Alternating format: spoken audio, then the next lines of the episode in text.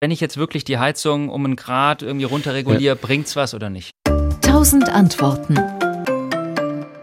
Ja, das bringt was. Da sind ja die berühmten sechs bis sieben Prozent. Ähm, also das, da gehen wir im Prozentbereich spazieren, wenn man die Heizung Grad äh, runterdreht, äh, die Raumtemperatur um mhm. ein Grad senkt. Das ist nicht immer identisch, muss man mit dem Heizungsbauer reden, äh, je nachdem, wie die Heizung eingestellt ist. Aber äh, das ist in der Tat ein Riesenklops. Und das ist deswegen wichtig, weil man sich vor Augen halten muss, dass zwei Drittel der, äh, des Endenergieverbrauchs der privaten Haushalte Wärme sind, also mhm. Heizung. Und da kommt ja. noch Warmwasser drauf.